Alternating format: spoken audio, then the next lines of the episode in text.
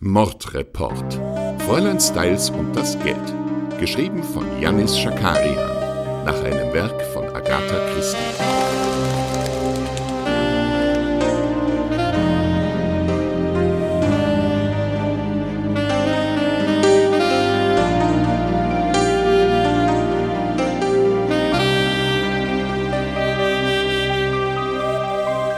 Folge 4. Vertraue nie einem Mann.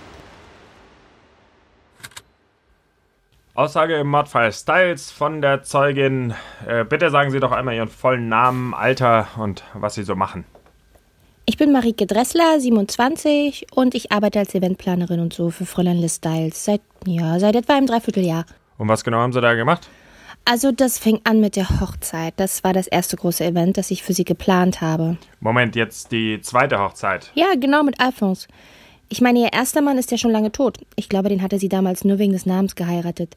Stellen Sie sich mal vor, die Instagramerin Fräulein Styles heiratet den echten Mr. Styles. Perfektes Brandmatch und so.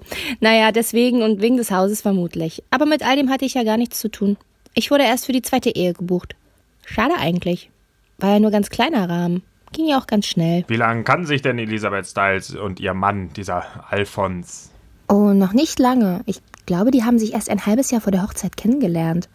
Deswegen haben sich ja alle so aufgeregt, dass Liz sich einen jüngeren Mann schnappt und so schnell heiratet. Ich meine, er sah aber auch schnittig aus und so. naja, ihre Stiefsöhne waren natürlich sauer, die sahen ihr ganzes Erbe davon schwimmen. Ich meine, ihr Vater war ja schon nicht allzu großzügig. Das Haus gehörte zu Lebzeiten Liz Styles. Sie hatte da Wohnrecht. Und wie soll ich sagen? Also, ja, ich mochte sie als Chefin, aber sie hatte auch eine Art, sich in das Leben anderer einzumischen. Ja, also erst recht bei Johann und dem älteren Sohn und der sollte das Haus erst nach dem Tod kriegen. Der saß also da und wartet, hätte das Geld sicher gut gebrauchen können. Mhm. Wobei die größten Vorwürfe hat sich vermutlich Evelyn gemacht. Evelyn wer? Evelyn Fischer, die persönliche Assistentin von Fräulein Styles. Sie hatte ihr ja Alphons überhaupt erst vorgestellt. Tja, und dann zack, waren die Turteltäubchen geboren. Sie hat Alphons gehasst, das hat sie auch immer lautstark betont. Liz war nur noch beschäftigt mit ihm, an ihr blieb die ganze Arbeit hängen. Wobei eigentlich ja jetzt an mir. Ähm, ach nee, äh, eigentlich haben wir ja alle keine Jobs mehr. Also jetzt, wo das, wo das Fräulein, Fräulein Liz. Schon gut, schon gut. Äh, erinnern Sie sich doch mal an den Tag davor. War irgendwas außergewöhnlich? Nun ja, also Liz war recht fertig gewesen wegen dieses Events, das wir einen Tag vorher gemacht haben. Für Geflüchtete und die Seenotrettung, aber das wurde gestört von irgendwelchen Protesten.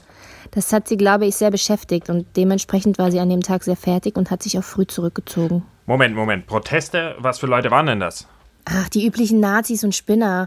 Heute bekommt man ja schon Todesdrohungen, wenn man meint, alle Menschen hätten das Recht zu überleben. Äh, das heißt, es gab Morddrohungen gegen Fräulein Styles? Die war eine Frau mit 3,5 Millionen Follower im Internet, die sich für Menschlichkeit und so eingesetzt hat.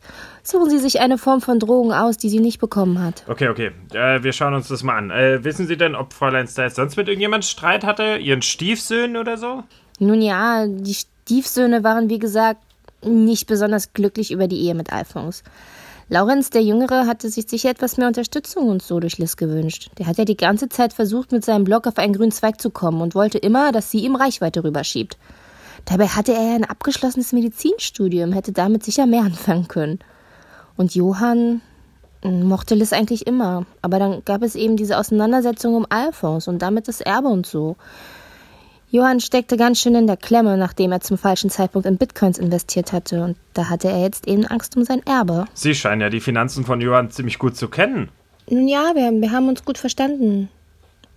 Aber da war nie was, falls Sie das jetzt denken. Ja, so meinte ich das eigentlich gar nicht. Aber interessant. Äh, Sie waren aber am Abend des Mordes nicht im Haus, oder? Nein, ich bin bis nach dem Abendessen geblieben, habe dann Cynthia noch geholfen, die Küche aufzuräumen und bin gegangen. Alphonse hat mich mit in die Stadt genommen. Moment mal. Jetzt fällt mir was ein. Nachmittags, ich, ich wollte mit Liz nochmal eine Revue des, des, ähm, des Events und so machen. Da bin ich zu ihrem Zimmer und sie hat sich gestritten. Mit ihrem Mann Alphonse. Ich habe nicht gelauscht oder so. Wann war das? Na, gegen 16 Uhr, bevor ich gegangen bin. Und da bin ich nochmal zu ihr und habe ihr ein Espresso vorbeigebracht. Sie schien immer noch sehr aufgebracht und so. Wollte nur, dass ich den Espresso zur Seite stelle. Und dann sagte sie sowas. Ich habe echt einen Schock Vertrauen zwischen Mann und Frau ist etwas so Zerbrechliches, Marike. Nur ein paar Sätze können alles ändern. Vertraue nie einem Mann, Marike. Keiner ist es wert. Viel mehr wollte sie nicht sagen. Sie, sie machte auch irgendwas mit ihrem Computer und am Handy und so. Dass mir das erst jetzt einfällt. Na, ich sag mal, besser später als nie, ne? Aber äh, vielen Dank, Sie haben uns, glaube ich, sehr geholfen. Ähm, wenn Ihnen noch irgendwie was einfällt, melden Sie sich, ne? Vielen Dank, ja. Moment. Ich habe noch eine Frage, wenn's recht ist. Sagen Sie, Sie wissen nicht zufällig, ob jemand im Haus ein grünes Kleid besaß? Hm. Nein. Also ich kenne zwar die Garderoben alle im Haus recht gut, für, für die Eventvorbereitung und so, aber ein grünes Kleid hatte niemand. Nicht mal Fräulein Styles und die hatte echt einen großen Kleiderschrank. Ah, Moment, äh, der, jetzt hätte ich es in der Eile auch fast vergessen. Sie sagen, Alfons ging mit Ihnen, das heißt, er war am Abend des Mordes nicht im Haus, richtig? Ja, genau.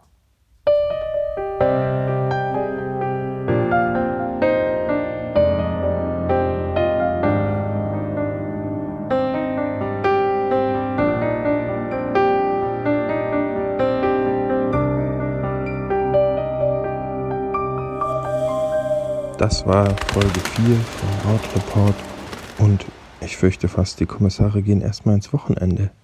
Aber wenn du so lange noch einen anderen Podcast suchst, dann schau doch mal bei Gucken und Trinken vorbei.